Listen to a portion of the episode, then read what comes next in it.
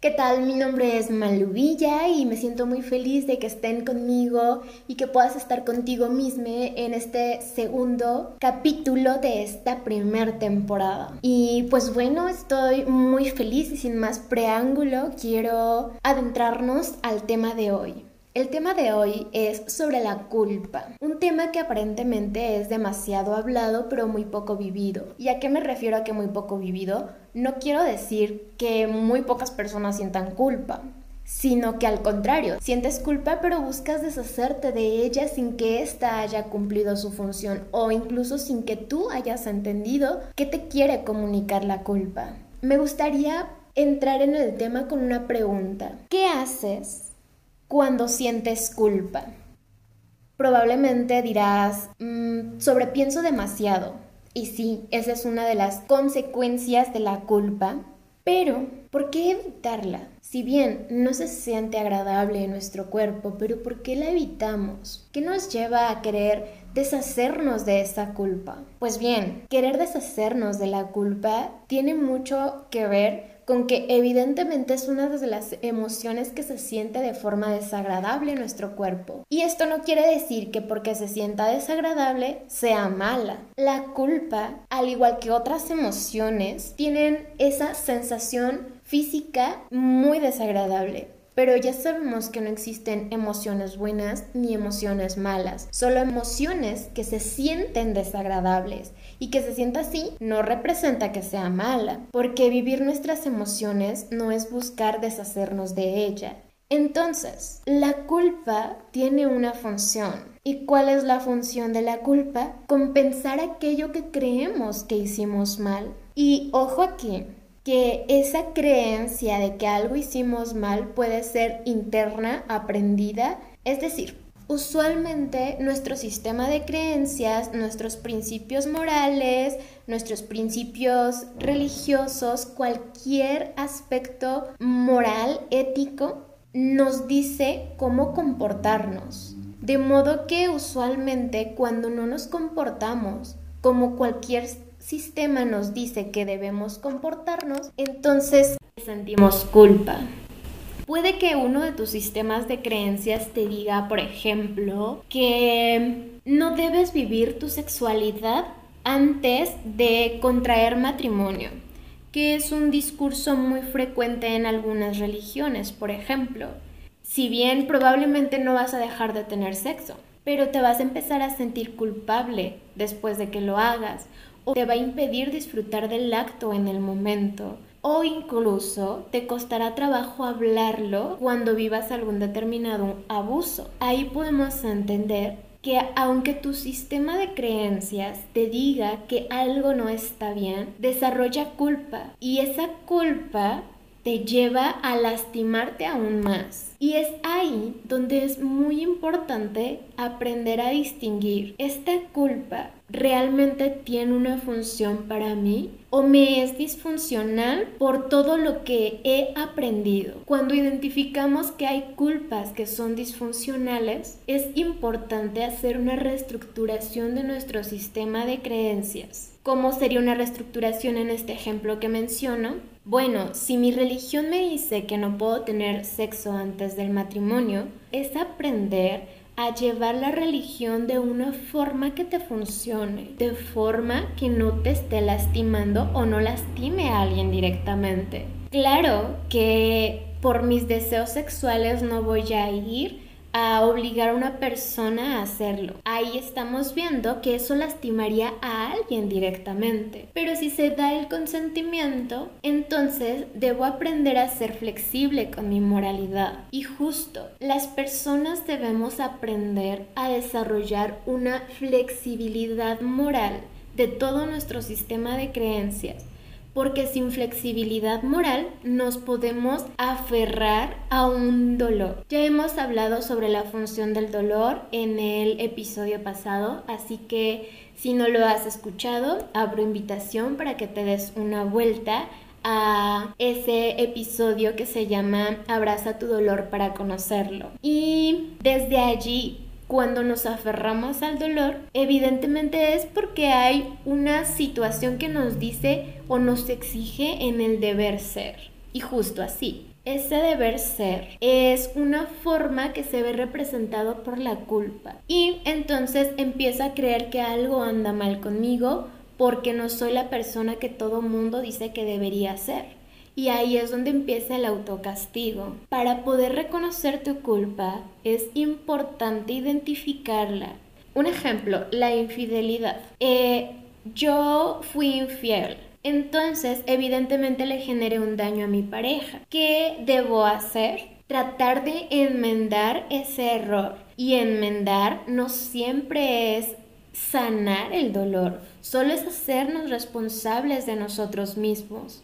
Porque muchas veces la culpa nos lleva a ser manipulados. Digamos que a la persona que yo engañé me dice, oye, es que tú me lastimaste mucho oye, es que tú me hiciste esto. Y yo con el deseo de ya no lastimarle más, tiendo a hacer cosas para yo no le siga lastimando. Allí también podemos ver una parte de la culpa disfuncional, intentando sanar el dolor del otro. ¿Cómo sería una culpa funcional? Me equivoqué, acepto mi error, lo enmendo de modo que no vuelva a cometer el mismo error. La forma responsable de vivir mi culpa es impedir que se vuelva a repetir. Si yo ya no quiero estar con la persona, entonces lo que debo hacer es terminar ese vínculo. Porque si ya no quiero estar con la persona y ya le engañé una vez, muy probablemente lo vaya a hacer nuevamente porque ya no tengo interés por estar con esta persona. Esa es una forma de vivir tu culpa, asumiendo las consecuencias de, tus acciones. Pero ojo, asumir las consecuencias de tus acciones no tiene que ver con someterte a los mandatos de la persona que te está pidiendo que resuelva su dolor. Hacerte responsable de tus acciones, hacerte responsable de tu culpa, no es sanar a la persona, no es cargar con las emociones del otro, no es dejar de ser tú para que la otra persona esté bien. Vivir tu culpa y hacerte responsable o lo que la llamamos responsabilidad afectiva es reconocer que hicimos algo mal y que ya no queremos lastimarle del mismo modo, entonces debemos de tener cuidado.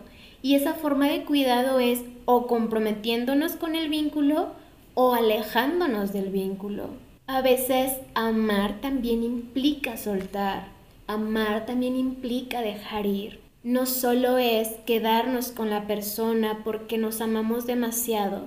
¿De qué sirve el amor si constantemente estamos lastimando a nuestro ser amado?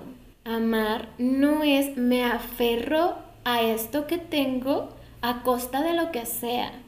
Amar es respetar al otro, respetarte a ti y si ya no funciona, aprender a soltar. Y si ya no funciona, es dejar ir.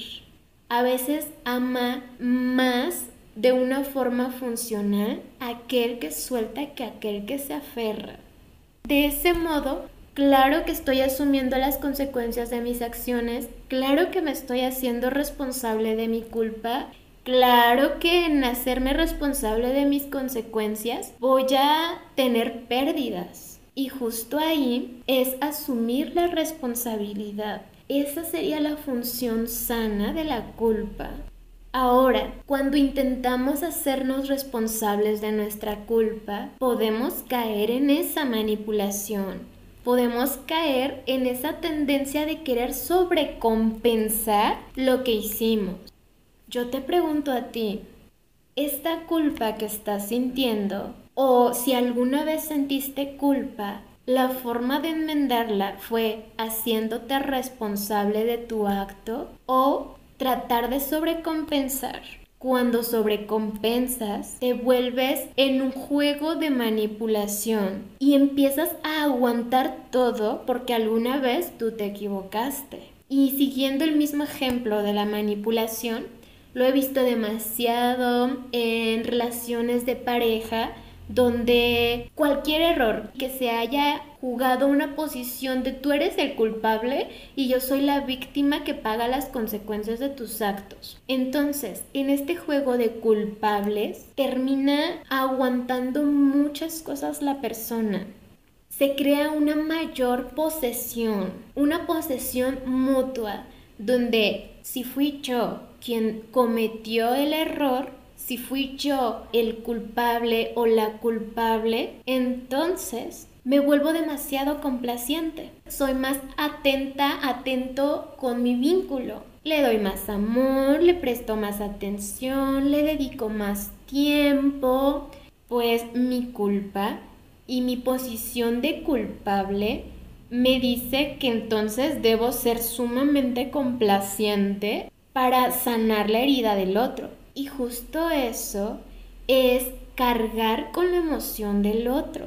Y a veces existen relaciones, ya no voy a centrarme solamente en relaciones de pareja, sino en cualquier tipo de relación que duran mucho. Y otras personas dicen, pero ¿cómo es que han durado tanto? Ha de ser una relación muy bella. Pues realmente han durado tanto porque se pueden llegar a estar aferrando al otro el tiempo no determina la calidad de la relación. El tiempo no determina qué tan sana es una relación.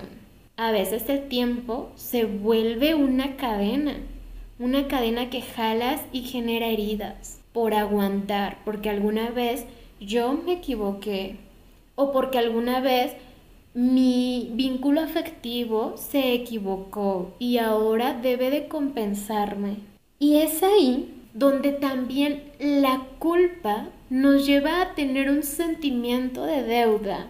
He tenido casos donde justo en ese sentimiento de deuda terminan cayendo en una relación violenta, donde si alguna vez yo te lastimé, entonces ahora yo te lastimo a ti para que tú sanes tu deuda conmigo por haberme herido. El sentimiento de deuda está sumamente relacionado con la culpa. Por ejemplo, aquellas personas que les cuesta mucho trabajo recibir amor, aquellas personas que les cuesta mucho trabajo recibir atención, regalos, porque han aprendido desde este juego de manipulación que si yo te doy algo, tú tienes el deber de corresponderme. Entonces, para no sentirme en deuda contigo, prefiero no recibir pero muchas veces la persona nos está dando algo porque quiere dárnoslo. Y eso no quiere decir que tengas que desarrollar culpa por recibirlo. Eso no quiere decir que se lo tengas que devolver. Hay que aprender a recibir. Pero allí hay que entender, es un juego de te doy porque estoy sobrecompensando algo o es un regalo o es una atención que se te está dando porque aprecia el vínculo. Es ahí tan importante entender esta posición de manipulación. De ahí la importancia de reconocer lo que hacemos, lo que dejamos de hacer por el otro. Te doy porque estoy sobrecompensando algo o te doy porque realmente aprecio esto que tenemos y simplemente quiero alimentarlo y mantenerlo. Entonces, tú que me estás escuchando, quiero que te quedes con esto. Cuestiona tu culpa. ¿Es una culpa por mi sistema de creencias? ¿Es una culpa por una situación pasada vivida y que me llevé a una relación manipuladora y ahora me siento no merecedor de o merecedora de esto? o es una culpa porque realmente lastimaste a alguien. Cuestiónate, ¿puedo cambiar algo ahora? Porque recordemos que la función de la culpa es compensar aquello que creemos que hicimos mal. ¿Puedes cambiar algo? ¿Puedes borrar ese error? Y muy probablemente la respuesta es no, porque no podemos cambiar nuestro pasado. Pero sabes que sí podemos hacer cambiar nuestro presente. Y a veces cambiar nuestro presente no es aguantarnos, quedarnos y someternos. Tampoco es hacernos cargo de la emoción del otro ni del dolor del otro.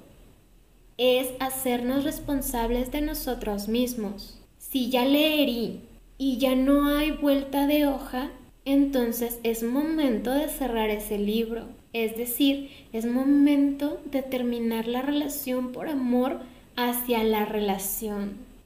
La culpa es una emoción transitoria, transitoria en el sentido de que se vive momentáneamente, pero también nos permite una transición, una evolución personal, una reconstitución y reconstrucción o deconstrucción de nuestro sistema de creencias, de nuestra historia. Cuestiona la función de tu culpa y escucha tu culpa. No la ignores, no sobrecompenses, solo hazte responsable de tu emoción.